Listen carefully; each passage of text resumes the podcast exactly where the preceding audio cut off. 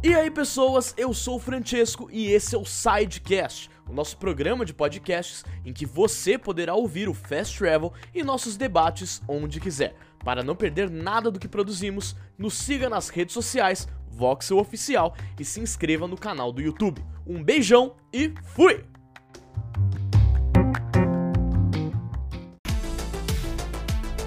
Fala pessoal do Voxel, hoje é sexta-feira, dia de Fast Travel. Hoje eu tô sozinho aqui, não tinha ninguém para apresentar o Fast Travel comigo, mas tá tudo bem. Bora para as notícias e também com novidades. A gente agora tem um servidor no Discord para vocês poderem conversar com a gente, participar das lives e muito mais. Eu vou deixar o link aqui na descrição. Também não se esqueçam já do like, hein? Ajuda bastante a gente. Se inscreva no canal. Bora lá. Bom, vamos começar com uma polêmica que rolou essa semana. Não é uma grande polêmica, mas causou um bololô ali no Twitter e a galera foi reclamar do novo rosto do Peter Parker no Homem-Aranha Remaster pro PlayStation 5, né? A galera falou que o rosto do Homem-Aranha ele parecia muito diferente, ele tá mais jovem, parece. Vamos lembrar que o Peter Parker, ele é jovem, ele não é um adulto né? Ele ainda tá na faculdade, inclusive. Mas ele ficou muito jovem mesmo e a galera foi reclamar. O diretor criativo da Insomniac Games usou o Twitter para responder a algumas pessoas. Né? Ele falou o seguinte: Brian Inchar, o nome dele. Ele publicou um comentário dizendo o seguinte: Para trazer a melhor performance possível aos jogadores, tivemos que escalar um novo ator para ser a face de Peter Parker. Adoramos trabalhar com John Bubniak, no título original, mas para melhor encaixar com a captura facial do ator Yuri Lottenhall, agora escalamos Ben Jordan como modelo no PlayStation 5. Ele continua a explicação dizendo assim: Nós nos importamos com o personagem tanto quanto vocês, então saibam que não fizemos essa troca sem motivo. Continuaremos lendo e ouvindo seus comentários, sempre tentando melhorar cada aspecto do jogo. Bom, a galera continuou reclamando da mesma forma, mas não vai ter muito jeito. Tá feito, a mudança vai acontecer. O que, que, vocês acharam do novo rosto do Peter Parker? Ficou melhor? Ficou pior? Ou para vocês não importam? Comentem aí, falem com a gente. Vamos saber aí, vamos discutir sobre esse novo aspecto de Homem-Aranha para PlayStation 5. E vamos para a próxima notícia. Bom, teve mais polêmica essa semana, pessoal. Pois é, durante uma sessão de perguntas e respostas interna sobre o futuro do game Hogwarts Legacy, é, o presidente da Warner Bros., David Haddad, foi questionado sobre algumas críticas à autora J.K. Rowling, né? Que ela teve algumas opiniões transfóbicas publicadas, né? É, alguns comentários da autora foram duramente criticados, inclusive por parte do elenco do filme do Harry Potter. Daniel Radcliffe, Emma Watson, enfim. Toda a galera ali reclamou sobre algumas publicações dela. E o Jason Schreier publicou uma transcrição dessa reunião de Q&A, né, como eles chamam lá. Questions and Answers, né, perguntas e respostas. E é o seguinte, olha o que ele fala, o presidente. É, não há muito o que eu possa comentar. A não ser, uma vez que recebemos tantas perguntas, eu gostaria de responder da melhor maneira possível. Embora J.K. Rowling seja a criadora de Harry Potter e estejamos trazendo isso à vida com o poder da chave de portal, isso é uma referência ao universo do jogo, em muitos lugares ela também é uma cidadã. E isso significa que ela tem o direito de expressar sua opinião pessoal nas redes sociais. Posso não concordar com ela com sua posição em, em, uma variedade de tópicos, mas ela tem o direito de ter suas opiniões. Bom, é, isso aí pega um pouco mal, porque parece que ele tava passando um pano, mas aí algumas pessoas falam que ele tem razão, porque assim, ele não tem controle sobre o que ela fala, ela é a criadora de Harry Potter, isso não tem como desvincular isso dela. E, e aí depois ele defende um pouco dizendo que a WB Games trabalha juntamente com várias entidades LGBTQA, né, de direitos, de, de da diversidade e tudo mais. Mas tá aí. Quero saber de vocês o que, que vocês acham sobre essa questão. A J.K. Rowling, ela realmente fez algumas opiniões fortes, é um pouco complicado. Tem como separar o autor da obra? né? É, é, muito difícil isso. O que, que vocês acham sobre esse ponto? Não esqueçam que Hogwarts Legacy vai ser lançado em 2021 para PlayStation 4, para Xbox One, One para PlayStation 5, para Xbox Series X, para Xbox Series S, para PC. É muito difícil agora, gente tem que falar dos consoles e tudo. Enfim, bora para a próxima notícia. E se vocês estão achando que acabou a polêmica, não acabou.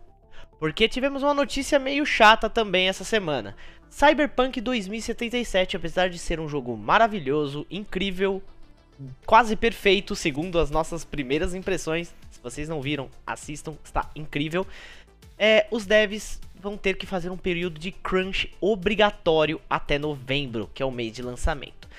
É uma coisa muito chata, né? Mas vamos lá. É, segundo um novo relatório de Jason Schreier, ele de novo, da Bloomberg, a CD Projekt Red está implementando um período de crunch obrigatório para os seus desenvolvedores, que deverão passar a trabalhar seis dias por semana para entregar Cyberpunk 2077 na data prevista.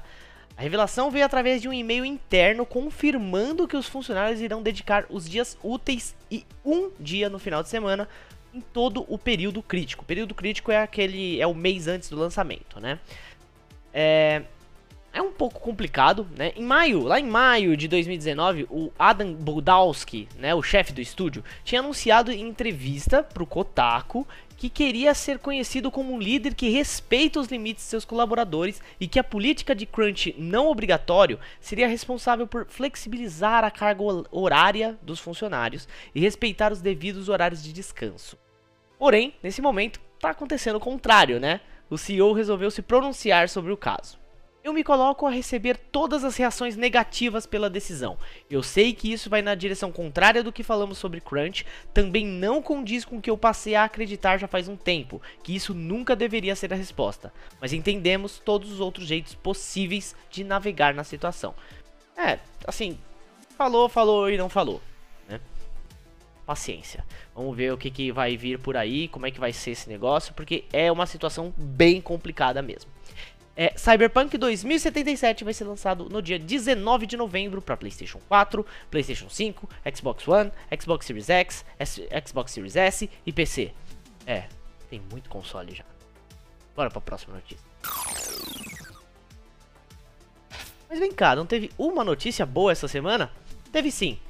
Lançamento de Genshin Impact. Pois é, o RPG tão esperado que era baseado em Zelda já chegou e tá fazendo um grande sucesso, tá, pessoal? Ele foi lançado para PC, PlayStation 4 e iOS e também Android, né? Então você pode jogar no mobile, você pode jogar no seu PC, você pode jogar no PlayStation 4. Porém, o cross é, cross conta, né? A cross conta só funciona no PC pro mobile. Então, a conta do PlayStation 4 não pode ser adicionada, né? Você não vai poder usar os mesmos personagens, porém tem crossplay. Você vai poder jogar com seu amigo que tem o jogo no PlayStation 4 ou com seu amigo que tem o jogo no PC, só não vai ter o cross conta, tá? E além disso, já foi anunciado uma primeira grande atualização para o jogo que vai trazer a região de Inazuma. Pois é, a MiHoYo já comentou sobre as novidades desse jogo que é free to play, isso é muito. É, é essa parte melhor ainda.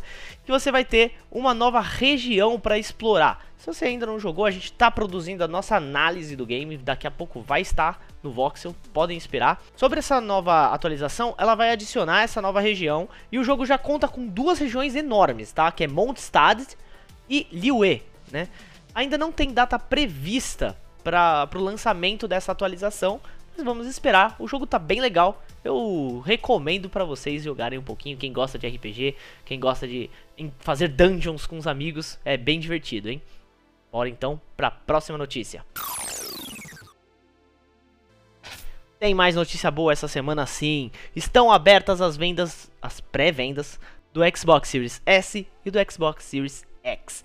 Então, se você quer garantir o seu console da próxima geração, você já pode procurar as principais revendedoras, né? Os principais varejistas aqui do Brasil que já estão com a pré-venda aberta. Tem vários exemplos, você pode procurar no Submarino, você pode procurar na Americanas, Casas Bahia, Magazine Luiza, Cabum, você pode sair por aí procurando o melhor preço, ver se tem aqueles 10% de desconto no boleto, porque vale a pena, afinal 10% de 5 mil reais é 500 conto.